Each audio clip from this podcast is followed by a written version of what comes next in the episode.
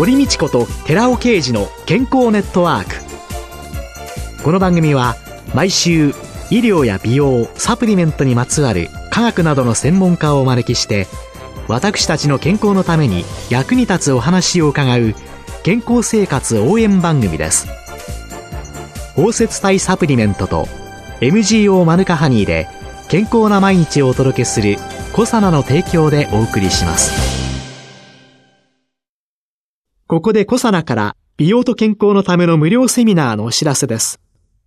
来たる2月6日火曜日午後5時から6時まで東京日本橋のコサナ東京本社にて美容と健康を科学するコサナのセミナーファイトケミカルとヒトケミカルによる美容と健康を開催いたします。講師は番組パーソナリティで神戸大学医学部客員教授の寺尾啓二社長。参加費は無料です。参加ご希望の方は東京03-6262-1512までお電話でお申し込みください。小サナから美容と健康のための無料セミナーのお知らせでした。こんにちは、堀道子です。今月はフリーランスの歯科衛生士黒川彩さんをゲストに迎えて航空ケアと健康テーマにお送りしています。いや、フリーランスの歯科衛生士ってね、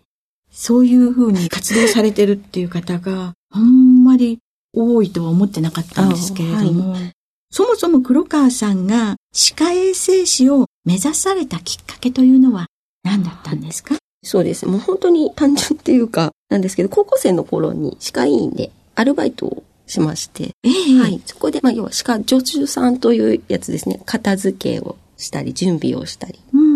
うん。で、患者さんちょっとこうお話を聞いたりするような、うん、国内は一切触れないので、うん、そういったお手伝いをしていまして、そこで歯科衛生士さんという職業を知りまして。はいはい。すごいお仕事だなと思って、うん、そのまま衛生士学校に進みました。あ、じゃあたまたま、そのアルバイトを、はいはい、なぜ歯科クリニックでやろうと思ったの？私あの、もともと泣いて暴れる子供なんですよ、歯医者さんで。嫌だ嫌だっていう。ただ、歯医者さんに行くのはすごく好きで、先生がすごく優しい先生だったんですけど、その先生と、あと衛生士さんですかね、歯科医院にいるお姉さんたちがすごく優しくしてくださって、行くのは全然平気なんです。ただ台に座ると泣きわめくっていう子供で、そのクリニックにずっと行ってたんですけど、そこからアルバイトしないってお声かけいただいて、それで始めました。歯医者さんに行くのが好き、はい、行くのも好きだったんです。優しかったんで、皆さんが。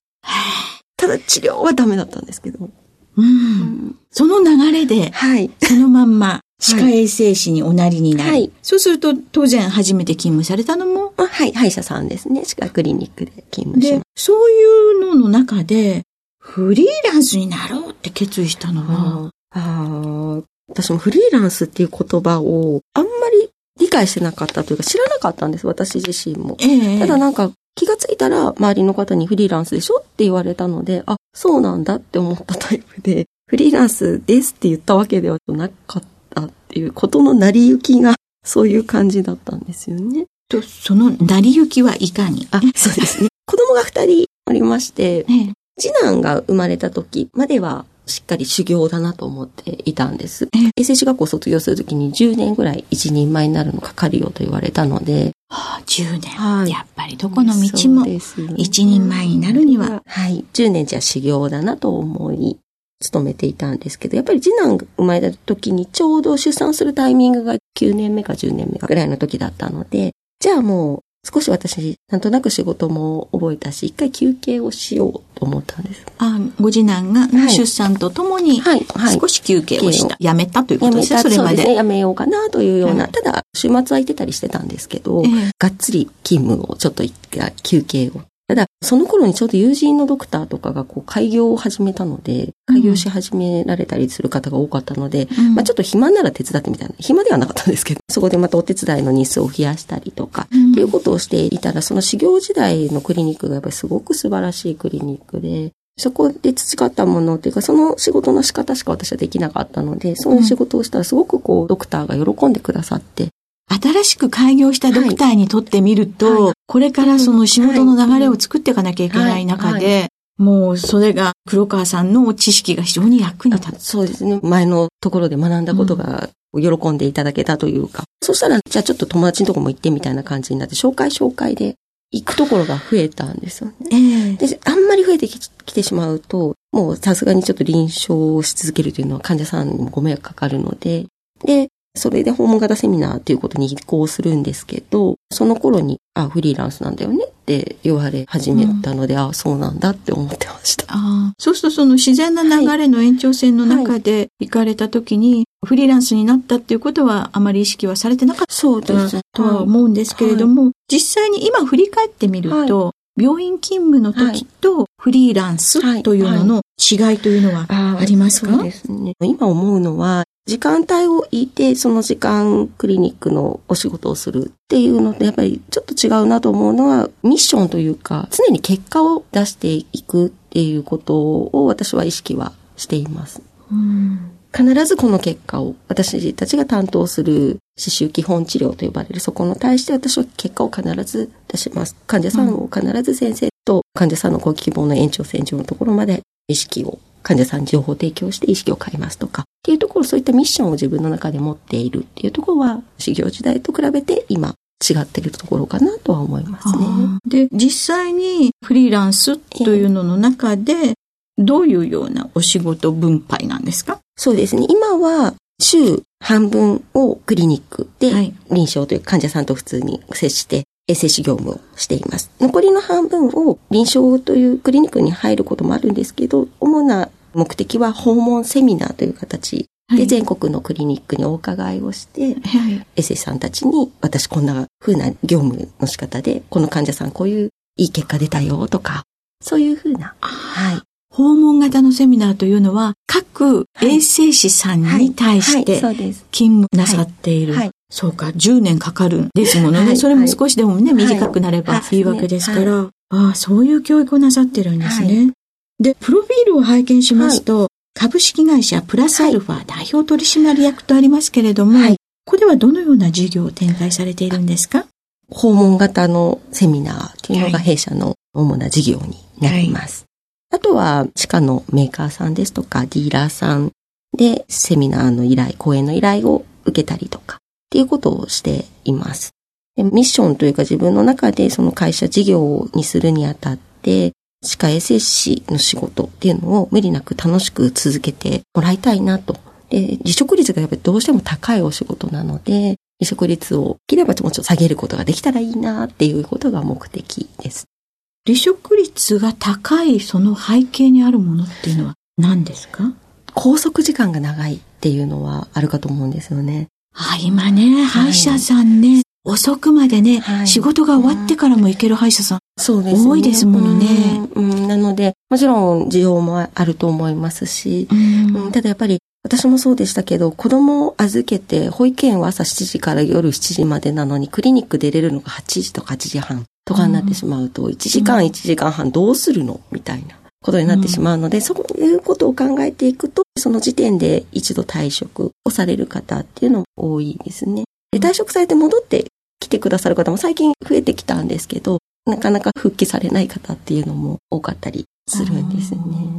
やはり女性が多い職場ですか？ね。どうしても女性が多いですね。女性限定なわけではなく、学校の方にも今1学年2名ぐらいは男性の生徒さんがいらっしゃったり。歯科衛生士はい、の。はい、はいいらっしゃるので、うん2名ぐらいはというのはうちの母校のお話ですけど、もしかしたらもうちょっとおられるかもしれないのですが、増えてきましたけど、やっぱり女性のどうしても職業というイメージというか多いですよね。うんそうするとね、やっぱり勤めたくても、いろんなものがうんね、障害になってくる。そうですね。うんそういう中で、いろんなそういう方々の教育も。教育というか、まあ、提案ですね。自分がこういうふうに患者さんと対応させていただいて、こんないい結果出たから、こういうふうにやるのもいいんじゃないかな、みたいな、そんな感じの。うんそのフリーランスでのね、ミッションがあるんだっていうね。やっぱりそういう使命っていうものをきちんと自分の中にセットマインドしてお仕事をされていくっていうことが、ただ言われたからやるとか、指示されたからやるっていうのとでは違いますよね。やっぱり結果を出すんだっていうね。そういう思いっていうのが、衛生士の方が皆さんそういう思いでやったら、はい。また違ってきますよね。はい。で、そんな黒川さんなんですけれども、はいはい趣味というのは、はい美味しいお酒を楽しく飲むこと。あいいですね。本当にそれが趣味ですね。美味しいお酒。はい。でもね、美味しくないお酒でも、いそうですねろんな人と一緒に飲めば美味しいそうですし。ね。時間が好きなんでしょうね。きっとそういう時間が。あこれは一人飲み？いや、一人飲みも大勢ギャーギャーも両方あるんです。全国を回ってた時に、は懇親会といって、そのクリニックさんの方々とお食事の機会もありますけど、うん移動日で一人っていう時もあるので、ええそういう時はフラッと一人で行ってしまったりもするんです。あと、特技。はい。幸福感の域値が低いって、これすごいですよね。あんまりなんか意味がわかんないですけど、まあ、すごくこう単純なので、あんまりこう高望みっていう気持ちもあんまりなく、もう平凡というか、病気せず、私とか家族とか周りの方々が元気で生きていて、それでいて仕事までさせてもらっていたら、もうそれだけで本当に幸せだなと私は思っているので。本当に小さなことに幸せを感じられる。ちょっとしたことに幸福を見出すっていうんですかね。そういうことが特技。はい、そうです。で、本当にこうした機会も贅沢だと私は思ってますし。はい、いやいやいやいや。あと、最後に2月号のセミナーとか、講演の予定とか、はいいろいろなものがございましたら、はい。教えていただけますか？そうですね。今、ありがたいことに、もう今年も、たくさんの紹介とかご縁で、うちは一切セールスというか、あの、広告ですか？はい。は一切してないんですよ。あ、口コミで。口コミだけで今やらせていただいてまして、ええそれでもおかげさまで年間スケジュール、今年の仕事終わりの日も全部もう決まっているぐらいなんです。今1月でございますが、12もう12月まで決まっている。はい決まっておりましてありがたいんですけれども、まあですね、2月で言えば、株式会社商風さんという歯科のメーカーさんでまたセミナーがあります。で、そうですね、ちょっと新しく挑戦の機会なんかも多数あるんですけど、一番のビッグイベントは、4年に一度、横浜に世界中の歯科関係者がこう、招集されて、大きなシンポジウムっていうのがあるんですね。衛生士さんのオリンピックみたいなもんですか？そうですね。衛生士だけではなく、ドクターとか、それこそ。歯科関係。歯科関係全員なんです。技工士さんもそうですし。そこにいつか召喚されたらいいなとかっていうのは、本当夢の、また夢だったんですけど、なんと今年召喚いただきまして。10月に、はい、クイーンテッセンス出版株式会社主催の世界的なシンポジウムが開催されまして、そちらに先輩方と混じって登壇をさせていただくことが決まっております。幸福感の域値が低いっていうか、これめちゃくちゃ高い。ここはすごい高い幸福感ですね。これはもう私の中でびっくりするぐらいの幸福感でございます。ありがたいです。小さな小さな幸せと、そして大きな幸せということで、今年1年、またいろいろなところでご活躍を期待しておりま。す今月はフリーランスの歯科衛生士黒川彩さんをお迎えして、航空ケアと健康というテーマでお話を伺いました。ありがとうございましたあ。りがとうございました。続いて、寺尾刑事の研究者コラムのコーナーです。お話は、小佐奈社長で神戸大学医学部客員教授の寺尾刑事さんです。こんにちは、寺尾啓二です。今週は先週に引き続き、ヒトケミカルとヒトケミカルの組み合わせ、コエンザミ Q10 と Rα リポ酸の組み合わせによる高疲労及び持久力向上作用、そして三大ヒトケミカルの組み合わせの総まとめについてのお話をさせていただきます。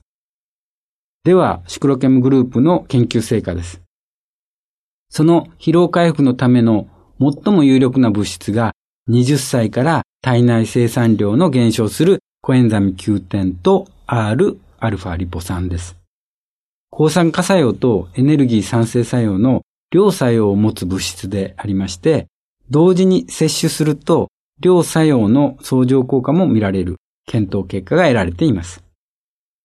抗酸化作用の相乗効果については、細胞の DNA が活性酸素によって損傷を受けた際に発生する 8OHDG っていうんですけども、この物質で評価しています。コエンザミ Q10 と Rα リポ酸を同時に配合したサプリメントを健常人16名に4週間摂取してもらいました。その結果、尿中の 8OHDG が顕著に低下することが確認されました。コエンザム Q10 と Rα リポ酸の相乗的な抗酸化作用が示される結果が得られたわけです。一方、エネルギー酸性作用によって疲労回復に対する相乗作用の検証としては、マウス限界遊泳時間の測定を行っています。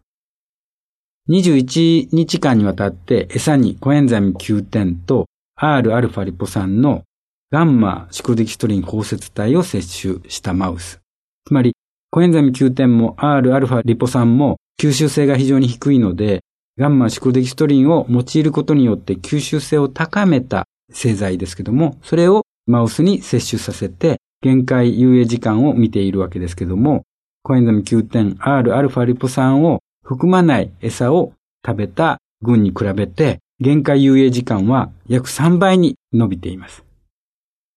それでは、三大ヒトケミカルの組み合わせの総まとめです。三大ヒトケミカルはそれぞれミトコンダリアにおいてお互い協力し合って細胞内の活性酸素を除去することで細胞を保護する役目を持つと同時に栄養素を代謝してエネルギー産生し細胞を活性化するために働いています。三大ヒトケミカルを組み合わせて摂取すると、筋肉細胞の活性化によって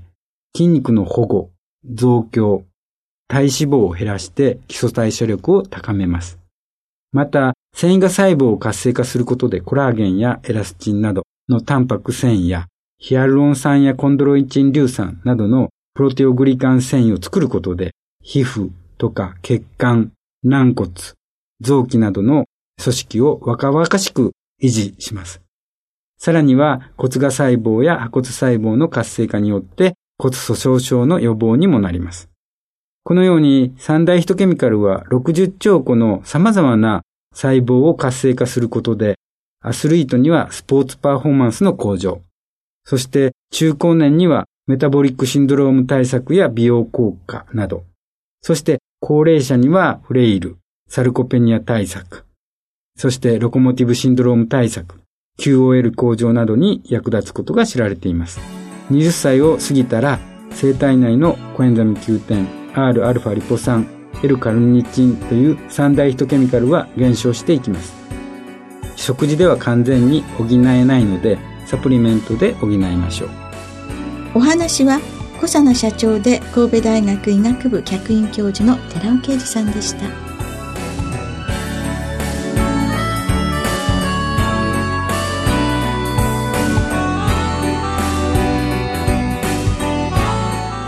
ここでコサナから番組お聞きの皆様へプレゼントのお知らせです。有機栽培されたマカの成分に環状リゴ糖で包み込んで安定性と吸収性を高めたコエンザイム9点と Rα リポ酸を配合したコサナのスーパーマカサプリを番組お聞きの10名様にプレゼントします。プレゼントをご希望の方は番組サイトの応募フォームからお申し込みください。コ様のスーパーマカサプリプレゼントのお知らせでした。